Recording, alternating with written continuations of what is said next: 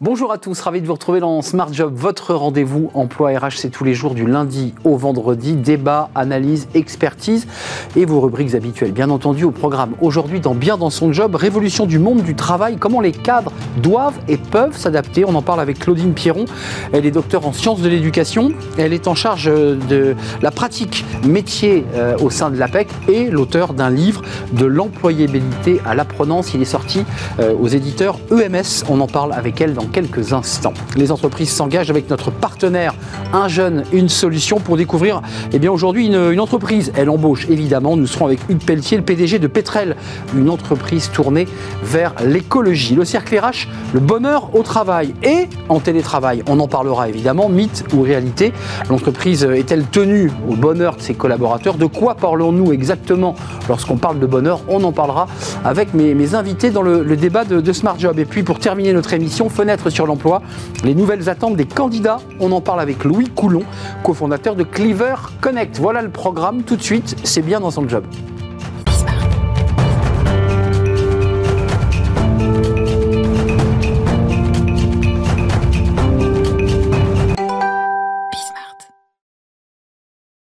Bien dans son job et on parle aujourd'hui d'un sujet alors qui est au cœur de l'actualité RH, euh, cette révolution du, monde du travail, euh, monde du travail et du télétravail, on en parlera peut-être, euh, comment les cadres peuvent et doivent s'adapter. On en parle avec vous, Claudine Pierron. Merci d'avoir répondu à notre invitation. Vous êtes euh, alors docteur en sciences de l'éducation euh, et des sciences humaines, ce qui a fait naître mm. le livre dont on va parler dans quelques instants. Et puis vous êtes aujourd'hui en charge des pratiques métiers au sein de l'APEC. Auparavant, vous étiez consultante mm. et vous êtes aujourd'hui en charge des, pratiques métiers. Ce livre de l'employabilité à l'apprenance, euh, il est bien le fruit d'un travail de chercheuse, mm-hmm. de doctorat qui, qui a fait naître ce livre. C'est quoi l'idée? Parce que c'est quand même des mots alors évidemment, l'employabilité, c'est un mot qu'on utilise beaucoup sur ce plateau, mais de l'employabilité à l'apprenance, c'est quoi ce, passage? Mm. Et c'est quoi ce mot? Alors, déjà, l'apprenance, ce sont toutes les dispositions favorables à apprendre dans, toutes sortes de contextes. Hein. Et euh, pourquoi l'avoir euh, mis en face de l'employabilité? Il s'est avéré que sur le terrain, puisque j'étais euh, consultante et j'accompagnais des cadres dans, dans leurs nouvelles hypothèses professionnelles ou transitions professionnelles, je me rendais compte qu'il y avait un rythme très accéléré sur l'apprentissage euh, et surtout comment apprendre pour euh, changer de métier ou continuer dans une activité professionnelle au sein d'une même organisation. Mais quelle est la différence entre l'employabilité, ça on l'a compris aujourd'hui, on, en parle, on en, débat d'ailleurs. L'idée c'est l'employabilité, c'est-à-dire le fait que la personne reste formée tout au long de sa vie pour qu'on puisse l'employer dans les meilleures conditions. Ça tout le monde a compris. Mais l'apprenance c'est quoi? Ben, L'apprenance c'est euh, identifier qu'est-ce qui est possible d'apprendre comment apprendre, mais aussi désapprendre pour mieux apprendre. Et c'est avéré que. C'est plus philosophique. Ah oui, c'est philosophique, mais en même temps très opérationnel. C'est-à-dire qu'à un moment donné, vous vous rendez compte que ça va très vite, euh, que vous devez peut-être changer d'activité professionnelle. Donc il va falloir euh, intégrer un certain nombre de connaissances. Hmm. Mais alors comment On comment pense le numérique. Exactement, le numérique, hein, qui euh, justement accélère nos capacités cognitives et en même temps, ça redessine complètement la configuration de l'apprentissage en continu. La chercheuse que vous êtes et aujourd'hui en charge des pratiques métiers à l'APEC, comment comment elle, elle rend concret ce concept? Comment elle réussit lorsqu'elle est euh, confrontée à des situations euh, de cadre, femmes et hommes? Comment vous réussissez à implémenter ce, mot euh, apprenance? Alors, justement, euh, dans le cadre de, comment je me redéfinis dans un projet professionnel plus adapté euh, au regard de ce contexte économique très imprévisible, incertain, et en particulier euh, face à cette pandémie, où le télétravail, mais également aussi des activités qui ont disparu, c'est j'identifie dans quelle mesure je peux apprendre, est-ce que j'ai la capacité d'apprendre, parce que c'est ça aussi l'apprenance, hein, c'est quel, est mon désir d'apprendre, comment j'apprends, et de quelle manière je vais pouvoir mettre en place une stratégie euh, d'apprentissage. Est-ce qu'il y, a une angoisse aujourd'hui chez les cadres? Parce que c'est vrai que, euh, je dirais, les cadres de plus de 45 ans, on a eu ces débats sur les seniors qui, nous dit-on, démarrent dès 45 ans. Mhm. Est-ce qu'il y a une angoisse chez eux? Est-ce qu'ils ont le sentiment qu'à un moment donné, ils ne sont peut-être pas formés suffisamment? Et qu'ils vont devoir accélérer le rythme Est-ce qu'il y a cette angoisse-là un peu existentielle finalement? Alors déjà, je vais vous dire, Arnaud, je ne suis pas trop d'accord sur le dire que c'est les seniors. Pour toutes les populations, toutes les populations aujourd'hui, ça va de, de 18 à à, 55 ans, 65 ans, va devoir travailler, mais en même temps apprendre. Hein. Donc je pense que là, euh, euh, c'est plutôt euh, comment je vais apprendre, mais identifier aussi là où c'est porteur. Euh, comment je vais apprendre à explorer, comment je vais être en capacité d'anticiper? Et c'est peut-être plutôt ça que euh, là où on a peut-être des leviers, euh, c'est notre capacité d'adaptation et d'anticipation. Et au regard de tout ça, c'est comment je vais organiser ma stratégie de recherche d'emploi ou de, réorganisation ou de reconversion professionnelle. Alors vous, vous évoquez un concept, ce serait intéressant que vous le développiez, là je m'adresse à la chercheuse, le concept VUCA, c'est quoi? Ah oui, alors c'est un peu tout ce qui est imprévisible, dans un contexte imprévisible, fluctuant, euh, c'est en même temps euh, la complexité, parce que euh, de plus en plus, on est dans des environnements complexes imprévisibles et qui entraînent d'ailleurs des mutations permanentes.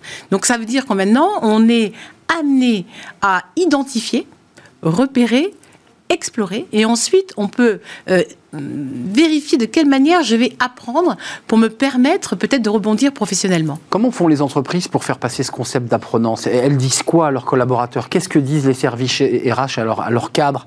Euh, Vous devez, vous, il faut, il y a des injonctions. Comment on fait pour finalement prendre conscience qu'il est nécessaire de se former tout au long de sa vie? Alors, euh, dans, dans, ma recherche, c'est, euh, on est plutôt sur un angle où c'est auto-apprenance. Hein. J'entends bien.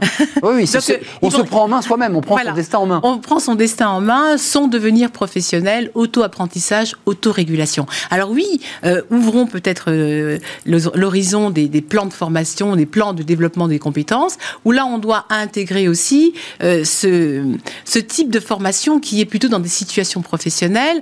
D'ailleurs, vous avez un certain nombre de, dispositifs aujourd'hui qui y amènent. Hein, c'est l'analyse des situations professionnelles, donc c'est amener les gens à observer euh, ou à rencontrer euh, pour pouvoir justement euh, élaborer de nouvelles connaissances et peut-être un nouveau métier.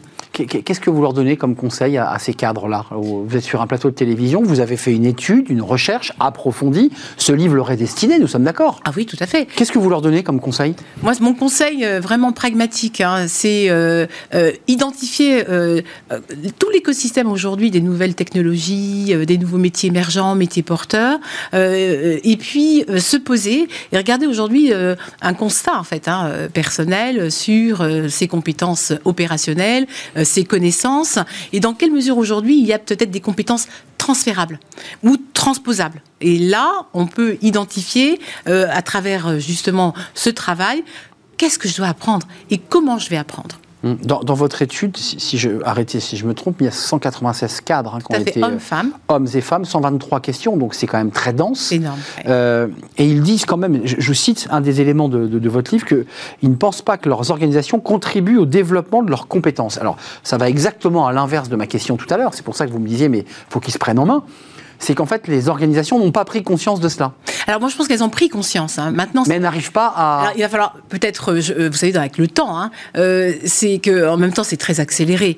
mais je pense que beaucoup d'organisations y pensent. D'ailleurs, on parle d'organisation apprenante maintenant. Hein. Mmh. donc ça veut dire qu'aujourd'hui, il y a toute une population RH qui identifie au mieux comment développer au sein de l'organisation, peut-être des mobilités internes, des, des vies, vie mon poste, également aussi peut-être des plus adaptée, euh, peut-être travailler aussi avec des organismes où on pose un objet qui est peut-être aussi de développer l'employabilité de ses collaborateurs. Hmm. Je pense que là, on a de plus en plus... Elle a une mission, l'entreprise, sur Bien cette sûr, Mais je pense qu'elle porte, hein, justement, maintenant, et je pense que tout est en, devenir.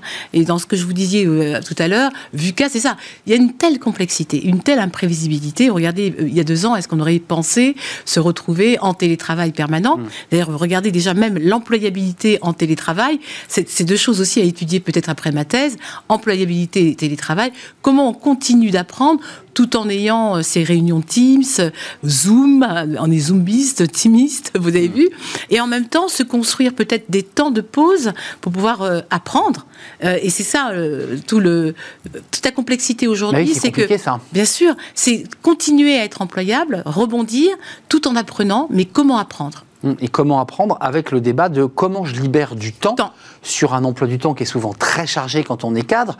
C'est pas simple. Euh, sur les vacances, on demande à l'employeur de libérer du temps. Comment on fait là très concrètement? Alors, Beaucoup ont envie d'apprendre une langue, de, se former à l'informatique, à avancer, mais il n'y a pas de temps. Mmh. Alors ça c'est vrai, mais même, enfin, euh, en tout cas le télétravail a posé une chose aussi, c'est de trouver du temps, des espaces-temps en fait. Hein. Vous avez vu, ça peut être des journées continues, et d'ailleurs vous avez beaucoup, beaucoup en ce moment, on, le voit, des exercices ou même des podcasts qui vous apprennent justement à lâcher et à décélérer. Je pense que là, maintenant, pour les cadres, il va falloir décélérer et en même temps se trouver des temps de pause pour réfléchir. Ou peut-être aussi se donner des temps d'apprentissage. Voilà. Hmm. Mais à nous d'adapter aussi euh, euh, notre rythme euh, journalier en télétravail. finalement, le conseil que vous nous donnez, ça rejoint certains conseils de, philosophes ou de personnes, de coachs. Hmm. C'est prenez un peu de recul sur ce que vous faites, observez, analysez, faites un pas de côté et là, vous pourrez diagnostiquer, puis ensuite apprendre. C'est un peu ça la philosophie. C'est poser un diagnostic sur ce qu'on a appris, sur ce qu'on a plus envie d'utiliser. De, euh, ce qu'on veut jeter, ce qu'on veut garder. Voilà, ce que vous voulez conserver, abandonner. C'est un travail euh, régulier, en tout cas de, vraiment de autorégulation permanente, où vous avez à travailler sur euh, votre potentiel. C'est vrai qu'il faut du temps, mais il faut se laisser du temps pour justement construire cette apprenance. Mmh, c'est presque une, une, méthode venue de Chine. Hein. Il y a quelque chose de très, très asiatique dans cette espèce d'idée de ne pas, être dans la, la, rapidité absolue, de s'user, mais plutôt de de, regarder. Le pas de côté, j'aime beaucoup cette expression, c'est le pas de côté, c'est le prendre le temps de se dire, euh, j'ai une carrière, mais comment aujourd'hui l'optimiser, comment je m'adapte, comment j'anticipe? Parce que, Et comment je la fais durer, si je peux me permettre? Exactement, se maintenir dans l'emploi. Et en même temps, vous avez vu, euh, euh, il y a un commentaire que j'ai beaucoup aimé d'une personne qui avait résumé mon livre, la capacité d'adaptation et d'anticipation sont les variables d'ajustement de l'employabilité. Merci Claudine Pierron. On va revoir votre livre justement euh, de l'employabilité à l'apprenance édition EMS, qui est le fruit en fait de votre doctorat que vous avez évidemment enrichi euh, et c'est devenu ce livre. Merci d'être venu nous rendre visite Claudine Pierron. Vous êtes en charge des pratiques métiers à l'APEC. Vous étiez auparavant consultante RH. C'est un vrai plaisir de vous, accueillir sur notre plateau. Merci beaucoup. Les entreprises s'engagent avec un jeune, une solution. Des entreprises qui embauchent évidemment. On en accueille une dans quelques instants après le jingle.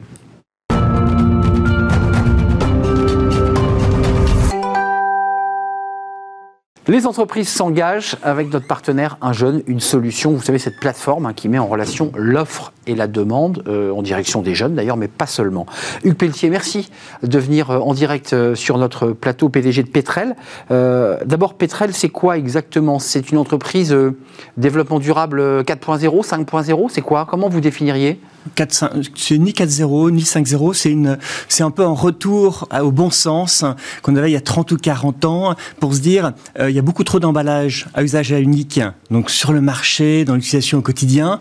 Et pourquoi On étouffe. On étouffe. Pourquoi ne pas revenir au réemploi des emballages et à la bonne vieille consigne? Et donc, c'est finalement, euh, voilà, se dire, sortons d'une approche trop linéaire pour organiser une circularité des emballages, donc trouver les bons emballages, pouvoir les rendre et pouvoir les réutiliser. Donc le cercle vertueux de l'emballage et pas un emballage qu'on retrouve euh, dans la mer avec le, cycle classique des, déchets, du plastique et, des poissons euh, qui meurent. Euh, vous l'avez créé en 2018, Petrel. Euh, concrètement, le business, c'est comment? Ça marche comment là? Comment ça fonctionne? Bah, Concrètement, notre rôle, c'est d'aller voir des grands industriels, des grands distributeurs qui, eux, sont, des metteurs en marché, qui vont produire des, volumes très significatifs. Et on va travailler avec eux pour les accompagner, pour réfléchir quel type d'emballage il faudrait mettre sur, le marché justement pour qu'il soit utilisable. Et puis surtout, on organise, on crée la boucle de réemploi avec la commercialisation, la récupération, logique de retour, le lavage et la réutilisation. Et une fois que ça fonctionne, on a une plateforme digitale pour permettre de suivre au quotidien ces emballages et éventuellement la partie compensation financière qui est la consignée. Hum. Mais ça, c'est important aussi parce qu'il y a toujours cet enjeu du donnant-donnant. Euh, on veut bien, euh, mais il faut qu'on aille reposer ce déchet ou qu'on le conserve euh, et qu'on le fasse vivre, évidemment. quelques mots quand même sur le développement de votre entreprise. Alors, c'est l'idée du réemballage, du réemploi des emballages. Ça, c'est, je dirais, la, la structure. vous travaillez déjà pour des, grandes, des grandes marques?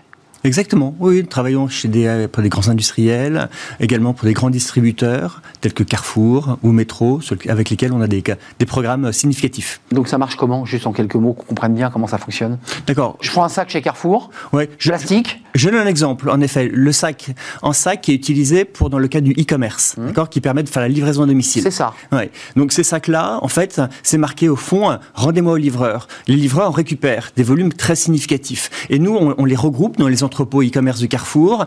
Et derrière, on les envoie chez des partenaires qui sont en fait des ateliers dans, des centres pénitentiaires. Et ces sacs vont être contrôlés, nettoyés, repliés, comptabilisés avec notre solution et ils retournent chez Carrefour pour être réutilisés à nouveau. D'accord? Donc on est dans un cycle de réemploi. Au lieu que ces sacs soient détruits pour être partis au recyclage, ils sont réemployés. Hugues Pétrel, on est d'accord, ce sont les sacs plastiques. Là, c'est des sacs plastiques, mais réutilisables. Réutilisables, donc et, assez renforcés, assez, renforcés, avec des poignées, avec un vrai usage. Et à nouveau, pour nous, la problématique n'est pas forcément le plastique, mais c'est sur l'usage unique on se dit, parfois le plastique peut être un matériau intéressant de la mesure où on l'utilise X fois et pour qu'à la fin, il parte lui-même au recyclage. Euh, là, on est encore loin du compte. Hein. Je veux dire que vous avez une marge de développement colossale. Vous êtes ingénieur, me semble-t-il. Exactement. Hein, c'est ça, vous avez un double cursus, ingénieur et HEC, c'est je... Exactement, je suis un ingénieur de l'ECAM de Lyon et puis j'ai fait un MBA à HEC. Donc voilà, un peu les, les, deux, les deux côtés un peu euh, techniques. La marge de développement est colossale. Et on, Entre ce qui est détruit et ce qui est recyclé, enfin je veux dire, ça représente quoi du marché, le, recyclage? Alors, en, effet, on est allé complètement, je pense, au bout de cette histoire de l'usage unique. En, France, on parle d'à peu près de 100 milliards d'emballages par an. D'accord? Et il se trouve que la loi, euh, en 2023, on demande, la loi demande qu'il y ait 5% d'emballages réutilisables. 5% 200 milliards, c'est facile à calculer, c'est 5 milliards d'emballages. Et en 2027, ce sera 10 milliards. Et pour ça, et c'est très bien, il y a beaucoup de, programmes de réemploi qui se font dans les petites boutiques, dans, certaines villes, etc. C'est très bien. Mais en fait, pour que ça se transforme et qu'on passe justement à des, volumes très significatifs, eh bien, le, moyen, c'est de travailler avec de très grands acteurs qui font déjà des gros volumes et les aider à, changer un peu leur, leur mode de fonctionnement. Alors, je vais me faire l'avocat du diable, mais les grandes entreprises qui fabriquent du plastique à base de pétrole, globalement, vous disent, mais nous, on n'a pas envie d'arrêter, on a très très envie de continuer à produire ces sacs. Mais vous savez, il y a de la résistance. Même si des lois sont passées pour euh, passer au papier, ce qui n'est pas le cas partout d'ailleurs, euh, pour être honnête, euh, il y a des résistances quand même sur, ce modèle.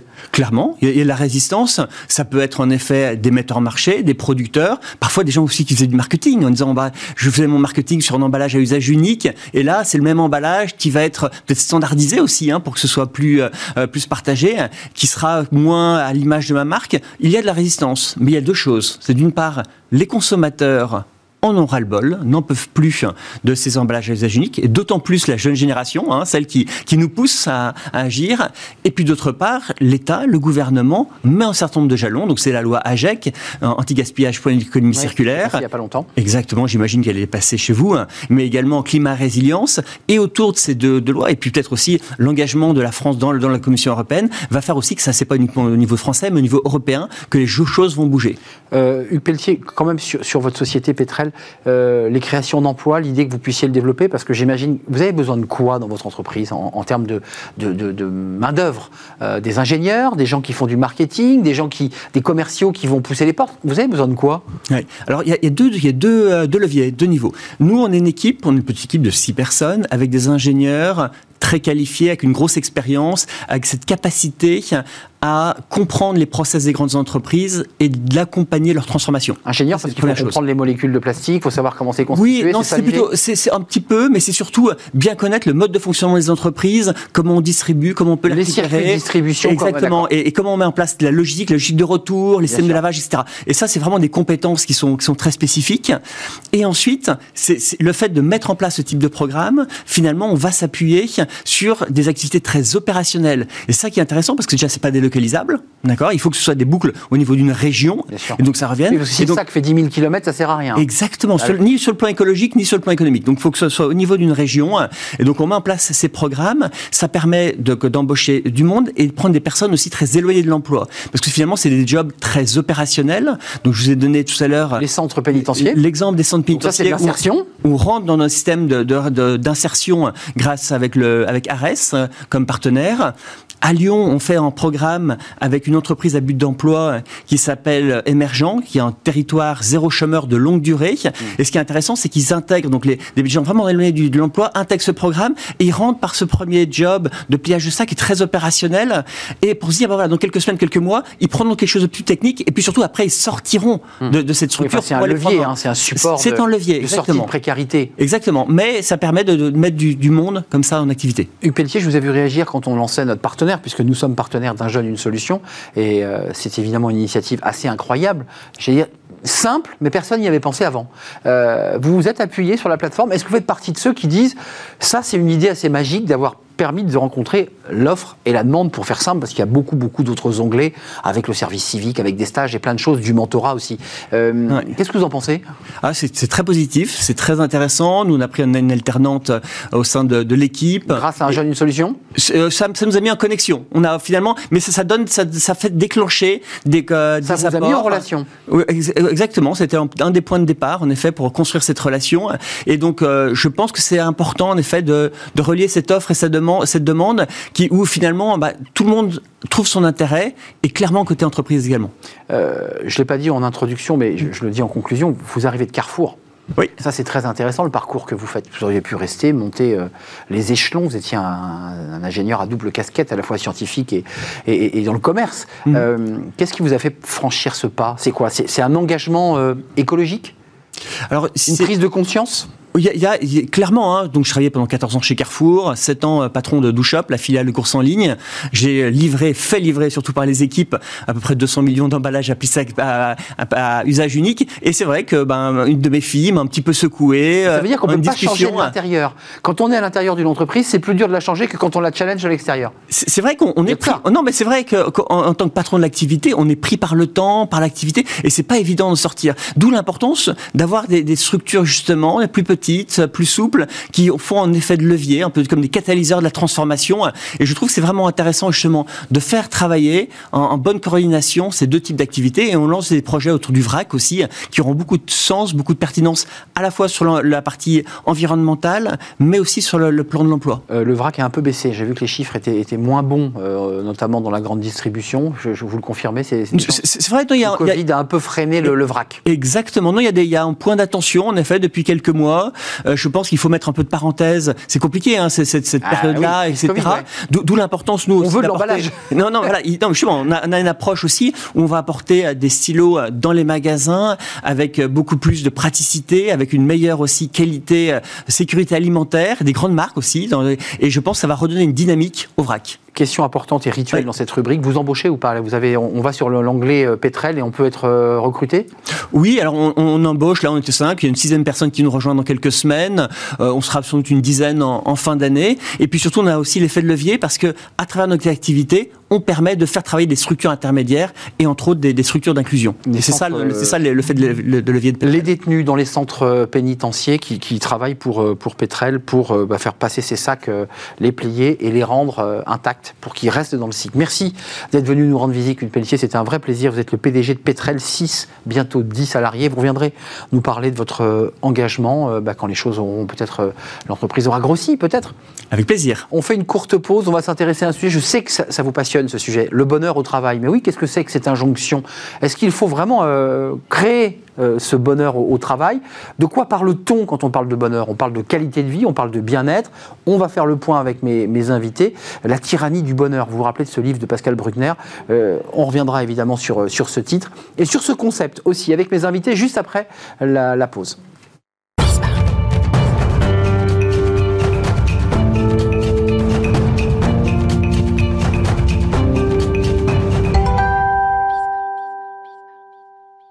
Le cercle RH, le débat de, Smart Job, débat quotidien. Euh, merci d'être avec nous. On parle du bonheur, mais du bonheur au travail. Attention, ça rigole pas.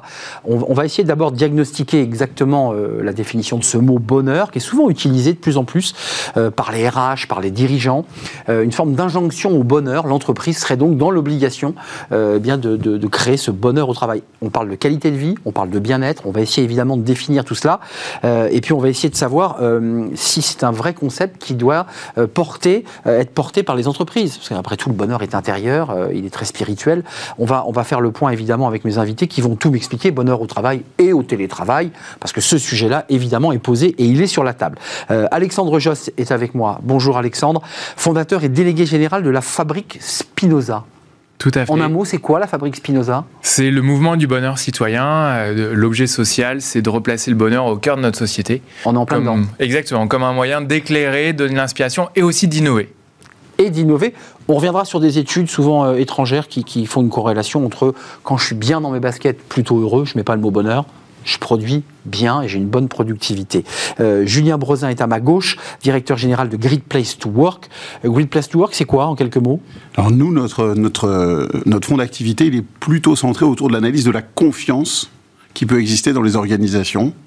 Donc on verra qu'on a peut-être euh, des, des, un échange à avoir avec Alexandre sur la partie bonheur versus confiance. Voilà, donc vous, vous voyez, on a commencé à glisser avant même de commencer le débat, passer du mot bonheur au mot confiance. Et Nathalie Willard est avec nous. Bonjour Nathalie. Bonjour. Vous êtes fondatrice de Coach for Haze.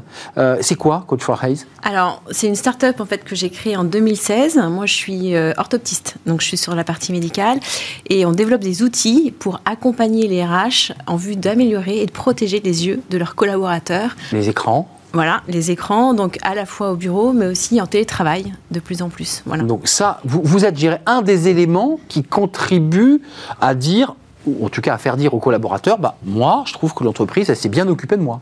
Exactement. Voilà, et on travaille avec d'autres partenaires en fait sur cette thématique-là. euh, qui vont au-delà de la fatigue visuelle, des problématiques visuelles, puisqu'on travaille avec euh, Yes qui développe des outils plus large spectre, donc à la fois euh, santé euh, mentale et santé euh, physique. Oui, c'est Voilà. pas que l'usure de lire des textes sur écran, c'est aussi des collaborateurs qui sont euh, qui frôlent le burn-out, puisque là, on, on traite de ces questions-là aussi. Exactement. Euh, rentrons dans le vif du sujet, définition, parce que moi j'ai lu pas mal d'articles sur ce sujet, d'ailleurs où, où- où le débat vraiment existait. Certains évoquaient, et je l'ai cité, la tyrannie du bonheur de Bruckner, l'idée que finalement on oblige l'entreprise à tout prix à faire rentrer le bonheur dans l'entreprise. Il faudrait impérativement être heureux en entreprise. Certains disent mais non, enfin écoutez, soyons sérieux. Euh, le bonheur c'est beaucoup plus complexe que ça. Est-ce que c'est le bon mot pour démarrer notre débat que d'utiliser le mot bonheur? C'est le bon mot? Bah, pour, pour moi, les, les mots doivent être plutôt euh, des passerelles et des moyens de mobiliser que euh, des murs ou des fossés. Donc nous, à la Fabrique Spinoza, on est, on est à la fois attaché aux mots et prêt à utiliser celui qui est le plus conforme à, comment dire, la Vous, vous, l'assumez ce mot. On l'assume, mais, mais certaines organisations n'ont pas ce mot-là dans leur ADN.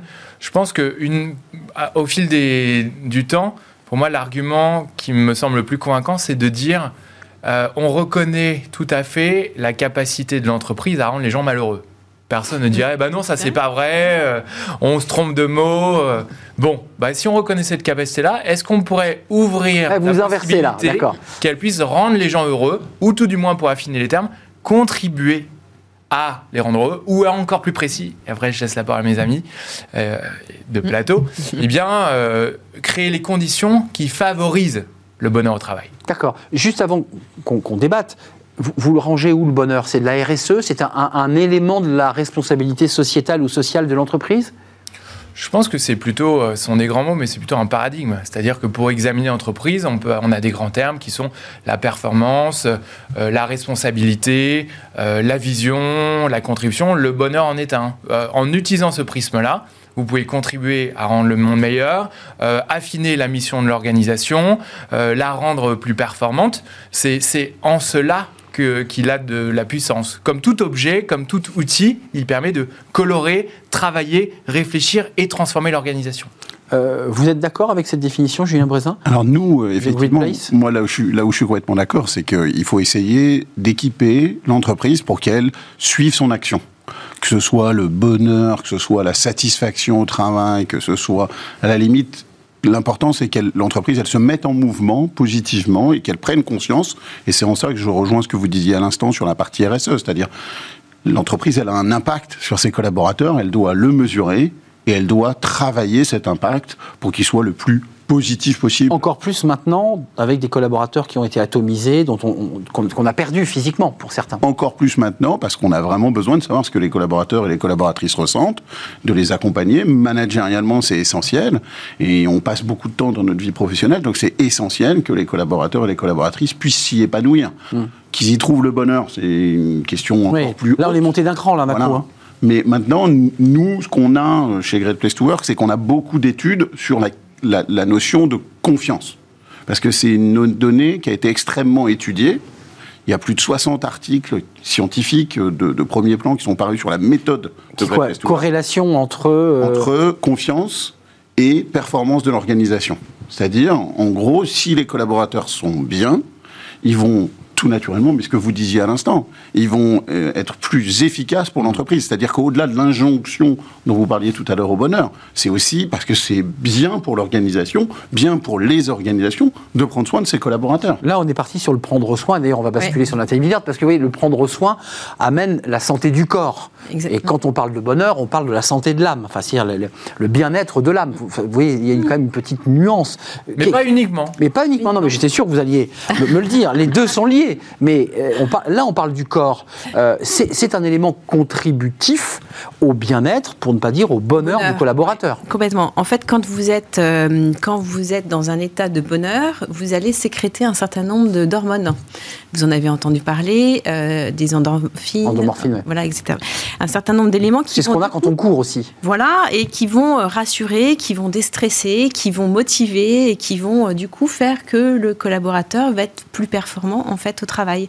Donc c'est pas euh, forcément une fin en soi. hein, ce que euh, tu, ce que vous disiez tout à l'heure sur la, partie euh, bonheur, est-ce que le- l'entreprise se doit de rendre les gens heureux ou ne pas les rendre malheureux On retrouve un petit peu cette thématique-là en fait dans le, le cadre qu'on va apporter, mais c'est quand même un, un objectif finalement en soi pour l'entreprise parce qu'on sait que quand il est heureux, il est forcément plus productif et plus efficace. Mais ils vous disent euh, quoi vos, Vous les appelez vos patients, enfin ceux que vous accompagnez avec le réseau dont, dont vous avez parlé. Ils vous disent quoi? Ils aspirent au bonheur ou ils aspirent à minima à être plutôt en bonne santé? Alors, Ce qui est très différent. En fait, il y a deux, il y a effectivement deux, deux, éléments. Il y a à la fois la santé mentale et la santé physique. Et nous, on intervient en fait sur la santé physique et notamment de plus en plus avec les problématiques en fait liées euh, au télétravail et à la surexposition des écrans. Euh, où, euh, Et le télétravail y a contribué. Hein. fortement. que Zoom, zoom, On est à zoom. 12 heures par jour aujourd'hui devant des écrans digitaux, donc c'est la moitié de la journée sur, euh, sur du digital. Donc forcément, ça a des conséquences en fait pathologiques au niveau de l'œil notamment, mais aussi au niveau de la santé mentale, euh, au niveau de la confiance, euh, au niveau du management, au niveau de la façon de, de, de prendre des responsabilités, etc. Donc euh, tout ça a été un peu euh, chamboulé avec la crise, mais il y a des effets quand même négatifs, enfin positifs en fait à cette euh, crise-là. Alexandre Josse, juste quand même, dans l'évolution de l'entreprise, on a eu les, usines, c'est-à-dire les, les ateliers, on allait au travail en, en pointant, on faisait ses 8 heures, on produisait, puis ensuite, un peu plus tard, il y a eu le tertiaire, l'école blanc, euh, les années 2000, où on commence à individualiser le parcours des salariés, puis on est rentré dans l'ère du télétravail, où là, on se pose d'énormes questions sur euh, comment les garder, euh, comment les motiver, comment leur donner envie, parce qu'on est exactement dans cette phase-là, c'est comment leur redonner envie de pousser la porte de leur entreprise. C'est une situation un peu inédite quand même. C'est comment je donne envie à un salarié d'aller au travail. Oui, c'est vrai. Il y a une étude qui a été produite par Lisman euh, qui euh, montre que les 90% dans, dans les entreprises qui ont les bureaux les plus euh, satisfaisants aux yeux de leurs collaborateurs, eh bien 90% des travailleurs ont envie de revenir au travail. Ah, Vous dites travailleur. Oui, pour Non, mais- varier collaborateurs-travailleurs. Oui, oui. Et inversement, dans les euh, 10% des entreprises où les bureaux sont les moins bien notés, 90% des collaborateurs n'ont pas envie de revenir au travail. Donc, ce qui permet comme de dire au passage que l'espace de travail est devenu une composante majeure. Bon, J'ai apporté une étude, parce que je sais qu'on parlait peut-être de ce sujet, qu'on a produite il y a deux ans, elle est libre sur notre site, Nouveaux espaces de travail et expérience collaborateur. Euh, Le lien avec notre sujet, c'est que l'environnement dans lequel on, on travaille ou on vit a une incidence sur, sur son bien-être. pour marquer les Ah ouais, esprits, il y a une figure qui s'appelle Emma, Emma, employée de bureau 2040. Elle a été produite euh, en, en une statue de plâtre et elle préfigure à quoi nous ressemblerons si on continue à travailler ainsi. Alors à quoi, elle va ressembler, à quoi Alors- on va ressembler? Emma est bossue, elle a les yeux injectés de sang parce qu'elle est toujours devant un écran, le Ouais. teint jaunâtre parce qu'elle n'a pas suffisamment de lumière naturelle, les jambes gonflées parce qu'elle est sédentaire, et euh, ça fait toujours rigoler, mais elle a du poil au nez et aux oreilles parce que la qualité de l'air est mauvaise. Et donc, Et ça fait pousser les poils. eh oui, de manière surprenante. Ah écoutez, alors oui d'accord. C'est ça. Et la conclusion de, de ça, Un mauvais air dans vos bureaux. hein. bah, l'air intérieur est cinq fois plus pollué que l'air extérieur. Ça, c'est les chiffres à appui. Et donc, euh, Ah, c'est un- un sacré personnage que vous lui décrivez là. EMA 2040, euh, la conclusion de ça, de ce cabinet de- d'ergonomie euh, anglais, la conclusion de ça, c'est euh, si on ne change pas en profondeur les espaces où nous travaillons, eh bien le travail nous rendra très très malade. Et on commence à le voir avec une augmentation de 50% des troubles musculo-squelettiques Eh oui. en 2020-2021. euh, avec 54% des Français qui déclarent des, douleurs- des douleurs lombaires. Donc dans la transformation euh, de, de l'entreprise, l'espace est devenu fondamental. Hum, Donc il y a- il y a quand même l'idée du paradigme d'aller vers le bonheur, parce que la description que nous fait Alexandre Jost est quand même une, une- une description, enfin je veux dire, très noire, très sombre, de ce qui peut attendre les, les collaborateurs. Donc, donc en fait, il y a un vrai rapport de force, une vraie tension entre le risque que nous évoque Alexandre et ce désir euh, de bonheur. Mais c'est pour ça que euh, moi j'aime cette, cette signification autour de la confiance, parce que finalement la confiance, elle est dans, elle est dans la relation. La confiance, le bonheur, c'est moi. La confiance, elle est dans la relation créée entre la personne hein, qu'on étudie et, euh, et son environnement et son management. Euh, Alexandre, fort justement, vous parliez des bureaux. Évidemment, les Ah oui. bureaux, ils sont clés. Il faut donner des raisons aux collaborateurs de revenir. Mais les managers ou les managers sont absolument vitales aussi, puisque si ils sont là dans les bureaux et qu'ils apportent une valeur ajoutée très concrète, parce qu'ils travaillent en confiance avec leurs équipes, alors là aussi, vous avez envie de revenir.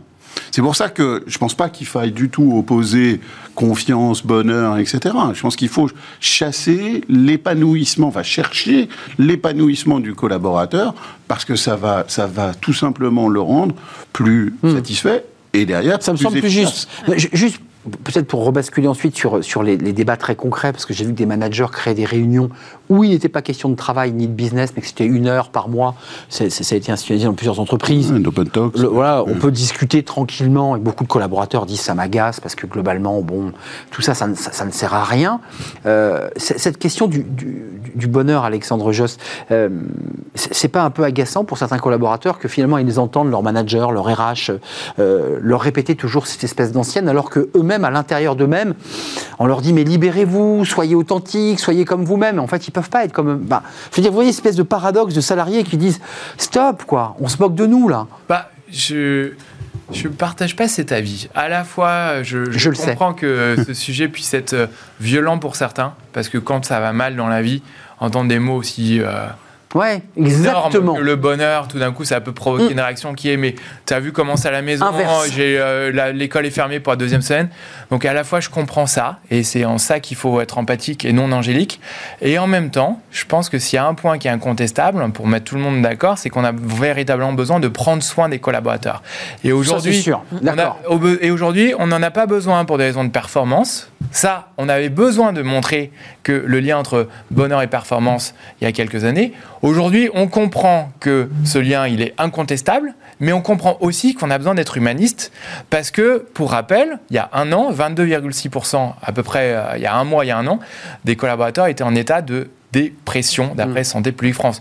Donc aujourd'hui, euh, par les bureaux, le management, la confiance, euh, la gouvernance, l'entreprise, elle doit chercher à, désolé le mot surprend un petit peu, mais à soigner ses collaborateurs parce que on connaît tous des moments faibles en ce moment. Alors après, le, quel mot utiliser? Moi, je trouve que le mot bonheur, il a le mérite de, de faire regarder loin et de s'interroger sur des notions complexes comme la joie, la satisfaction, le sens. Il regroupe tout ça. Et en cela, pour moi, il peut donner de l'énergie. Ça porte quand même beaucoup sur les épaules des managers et managers. Enfin, on voit bien que ces, ces cadres intermédiaires qui, qui ont des responsabilités importantes, s'ils sont eux-mêmes pas habités par cette conviction et qui sont finalement dans du corporate ou le pur business, vous ne réussissez pas à créer ce lien-là avec un collaborateur. C'est vrai. Bah, C'est très compliqué. Bah, le- Ça demande un vrai travail sur soi-même. Hmm. Bah, D'après Sciences Po Education, euh, Executive Education, une enquête qu'ils ont réalisée, 96% des DRH considèrent que c'est au manager d'insuffler le sens dans le travail. Alors, le sens n'est qu'une des composantes de l'épanouissement au travail. Et pourtant, je trouve, je trouve ça intéressant. Le, le manager, il est certainement tiraillé aujourd'hui. Il doit continuer à atteindre ses objectifs. Eh oui. Il doit apprendre des nouveaux modes de travail pour lui-même et pour ses équipes. Il doit soutenir émotionnellement ses collaborateurs.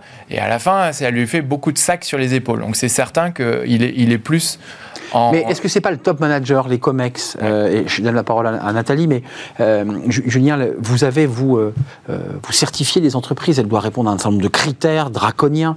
Euh, est-ce que c'est pas le COMEX, le top manager, qui doit faire redescendre tout cela? Alors avec ses propres mots, peut-être que c'est pas le bonheur, mais faire, faire, faire distiller finalement jusqu'au plus bas de l'entreprise, cette espèce de philosophie.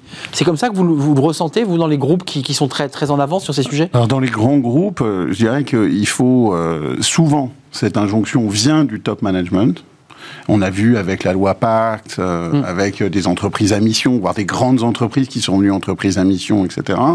Et je rejoins sur ce que vous disiez, Alexandre, sur la difficulté du management intermédiaire à gérer à la fois des attentes euh, d'efficacité et d'efficience, et puis de l'autre côté, des attentes de développement humain. Et en fait, il faut équiper euh, et suivre le management intermédiaire pour l'aider dans ce travail-là. Donc on individualise un peu plus le travail de, de- de- de management, c'est-à-dire qu'on on individualise euh, personne par personne. C'est Bah, faut, vers ça qu'on va. l'aider, il faut l'aider, il faut lui laisser le temps qu'il ait du temps managérial, ce qu'on a rarement, le- ce qu'on fait Ouais, prendre le temps d'écouter l'autre. Il faut prendre le temps de chercher euh, le bonheur, la satisfaction, la confiance, en- de construire ce, qui, ce que le Ouais, manager sûr. doit construire avec son équipe. Et puis, il doit chercher à donner, être un vecteur de sens Donner envie. au quotidien. Hmm. Parce que finalement, cet acteur de sens, il est soit à travers la mission de l'entreprise, mais tout le monde ne sauve pas des arbres, euh, enfin, sauve pas la planète, etc. Et même quand vous êtes dans une entreprise, j'ai envie de dire, euh, dont l'activité est purement économique et n'est pas euh, en train de sauver euh, la planète, le manager est un acteur de sens au quotidien. Le manager de proximité est un acteur de sens au quotidien. Vous en avez, vous, enfin, les personnes que vous croisez dans votre start-up euh, sont des managers, des managers, des gens qui ont des responsabilités aussi, Oui, et qui alors- vous disent c'est lourd, quoi. On me demande beaucoup et je tiens pas, quoi. Après, on est effectivement sur une thématique aussi euh, qui a du sens. Parce que notre objectif, c'est effectivement de, de pouvoir accompagner et, et transmettre en fait des, des- de faire en sorte que les salariés, les collaborateurs aillent mieux. Mais pour revenir en fait sur la notion de, de bonheur, je pense qu'effectivement c'est à la fois personnel parce que votre bonheur en fait c'est pas forcément le même que Non. On a chacun notre, Voilà. notre bonheur. et que ça va au-delà, je pense, de la, de, de la situation euh, en entreprise, euh, équilibre vie pro, vie perso, euh, votre environnement de travail, on en parlait tout à l'heure. euh, voilà. Après, on parle de bonheur au travail. Bonheur au travail, effectivement. Alors, est-ce que c'est pas bien-être ou est-ce que c'est pas. Hmm. Ah, voyez que, voyez que, que vous, vous me rejoignez sur ma ligne. voyez Est-ce que c'est pas. Mais enfin, tout à l'heure, Alexandre, Après- pas pour le défendre, m'a dit, mais peut-être que euh, ce mot, euh, on l'utilise comme un paradigme. hein, C'était votre définition. C'est ça, mais C'est un objectif. Mais pour, pour, pour, euh, pour vous montrer euh, que je suis vraiment sincère sur cette idée de, de, de concilier euh, sur les mots, euh, on a travaillé avec l'Institut Sync et l'Institut euh, de sondage euh, Norstat sur un indice de QV2T, euh, indice de qualité de vie au télétravail. Et, et donc, on s'est dit que ce mot serait peut-être plus fédérateur, moins inspirant, mais plus fédérateur, si vous voyez la nuance. Et euh, cet indice, il va examiner les mots dont nous parlons ici, le management, la flexibilité. Et d'ailleurs, pour essayer de cerner des, des- des grands déterminants qui font qu'on se sent bien au travail, qu'on a parlé euh, du corps, de la santé, de l'espace, du management, de la confiance, il y en a un qui apparaît, c'est la flexibilité. Alors ça paraît évident, mais ce qui surprend dans la dernière vague de janvier 2022 maintenant, par rapport à il y a deux mois, bon, un, il y a une chute de l'indice de 58 points à 57 points, donc c'est pas neutre. Ensuite, Un il y a- point. Un point, mais il y a une baisse de 7 points pour ceux qui télétravaillent euh, fréquemment, donc beaucoup plus pour ceux qui télétravaillent. Et les gens disent, on aimerait encore plus de flexibilité. C'est-à-dire que c'est intéressant. Les gens disent, pour nous sentir bien dans le travail, alors même qu'on a des temps euh, recommandés par le gouvernement de télétravail à 3-4 jours par semaine, les gens ils disent, ils sont entre 2 tiers et 80% à dire, on aimerait une semaine de 4 jours. On aimerait une demi-journée où on fait exactement ce que l'on veut, c'est-à-dire on travaille on, tra- on travaille pas. On aimerait des temps de déconnexion. Vous avez des CEO, des dirigeants qui vous disent attendez, c'est pas. Vous voyez, on, on se heurte à la fameuse entreprise du 20e. C'est pas open bar l'entreprise. Enfin, non, mais je suis un peu direct là. Bien sûr, mais cette- Enfin, c'est compliqué quand même. Oui, mais euh, je suis pas en train de dire qu'il faut dire oui à tout ça. Ouais, ouais. Je suis en train de mais c'est les demandes en tout cas. les demandes, euh, alors même qu'on est déjà dans un, on a franchi des 3-4 caps de flexibilité en, en deux ans de crise sanitaire, il y a encore un besoin accentué. Donc ça, ça indique où sont les besoins, où sont les appétences. euh, et pour boucler avec votre propos du départ, pour faire revenir les gens au travail, on a besoin de ce cocktail de vision. Euh, Elon Musk, quand il fait un pitch sur la Tesla Model 3 de la Tesla, qui est le plus grand succès commercial jamais connu de l'industrie automobile en précommande, il passe 9% de son speech sur la vision. Parce qu'à un moment, il se dit, eh ben, expliquer ce que c'est que cette voiture, comment elle marche, peut-être c'est bien, mais qu'est-ce qu'on a vraiment voulu atteindre Qu'est-ce que je veux faire ouais, donc, ouais. moi, j'ai l'impression que ces petits éléments-là, ils commencent à dessiner les, les comment dire, les, in- les inexorables du travail.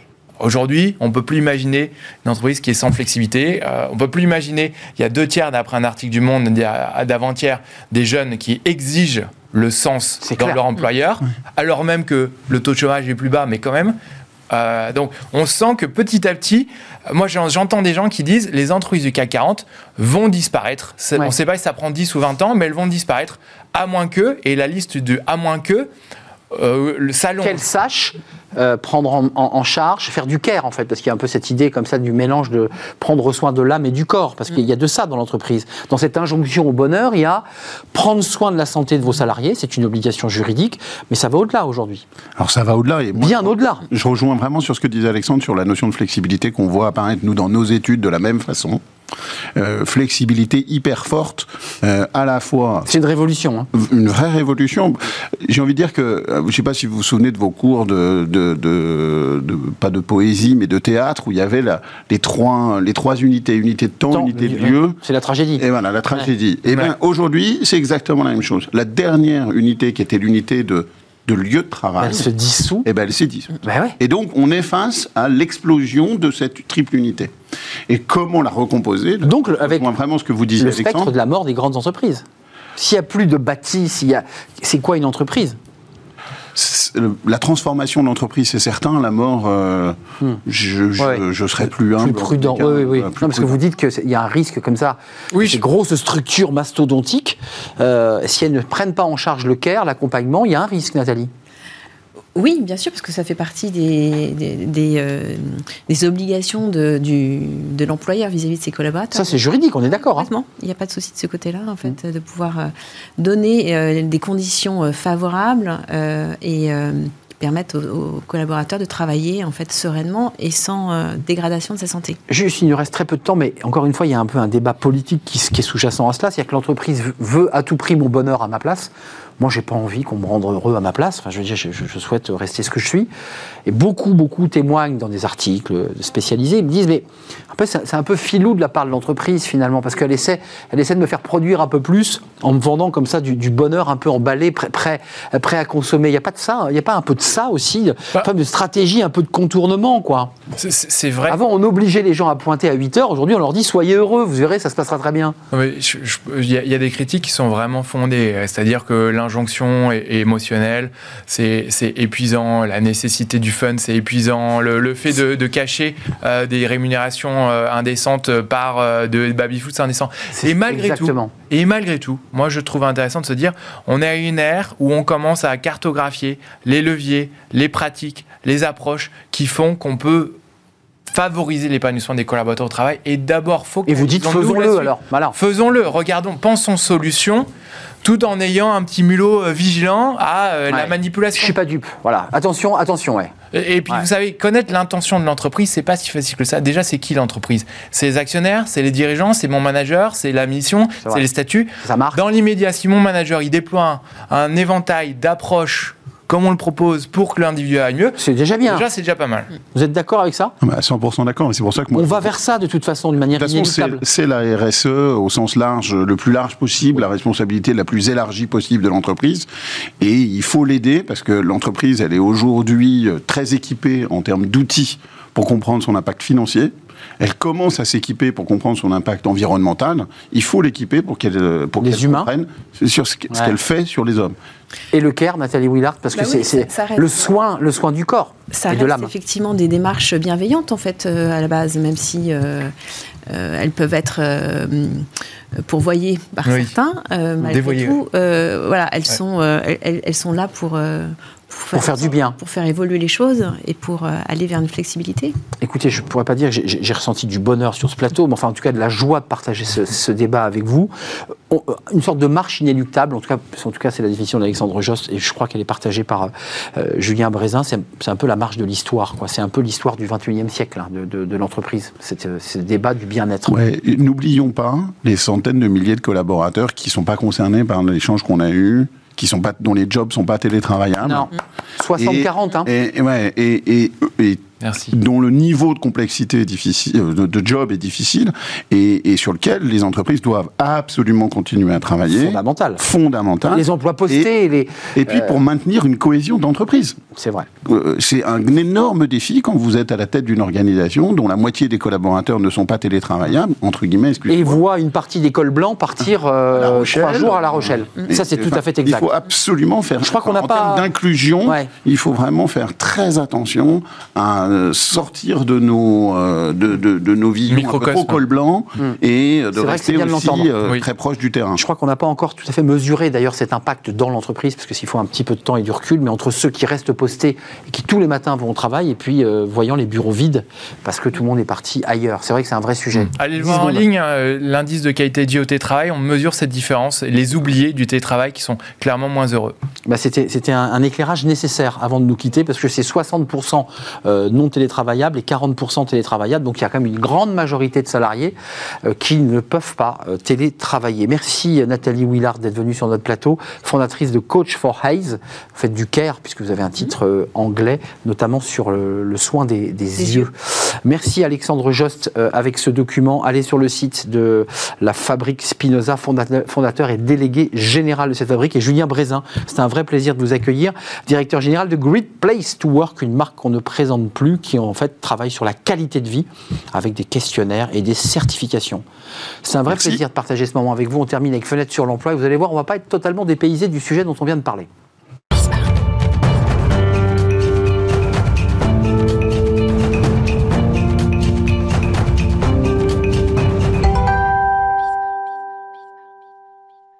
Fenêtre sur l'emploi, on parlait du bonheur, du bien-être au travail, et puis aussi la difficulté de, bah, trouver un, emploi. Chaussure à son pied, c'est pas faute d'emploi, mais parfois ça colle pas. Et on en parle avec Louis Coulon, cofondateur de Clever Connect. Euh, merci d'avoir répondu à notre euh, invitation. Il y a de nouvelles attentes, on vient de l'entendre dans le débat, il y a de nouvelles attentes de la nouvelle génération. Euh, Clever Connect, c'est quoi? C'est prendre en charge l'intégralité du processus de recrutement? Oui, exactement. Clever Connect est un éditeur de solutions français, à peu près 200 collaborateurs aujourd'hui. Donc, on est rentré en phase d'hypercroissance depuis euh, une année maintenant. Ce qu'on fait, en fait, c'est qu'on accompagne les recruteurs à trouver les meilleurs candidats, et ce, sur l'ensemble du parcours de candidature, qu'on résume, nous, en trois grandes étapes. hein. Un, attirer des candidats, s'assurer qu'il y ait des personnes qui rentrent entre guillemets dans le processus qui a envie de me, de me rejoindre en tant qu'entreprise. C'est pas toujours simple. C'est pas toujours simple, et vrai. donc ça, on pourra sûrement en parler. euh, C'est notre site, euh, notre job board, Météojob. météojob.com, euh, qui fait ce service-là.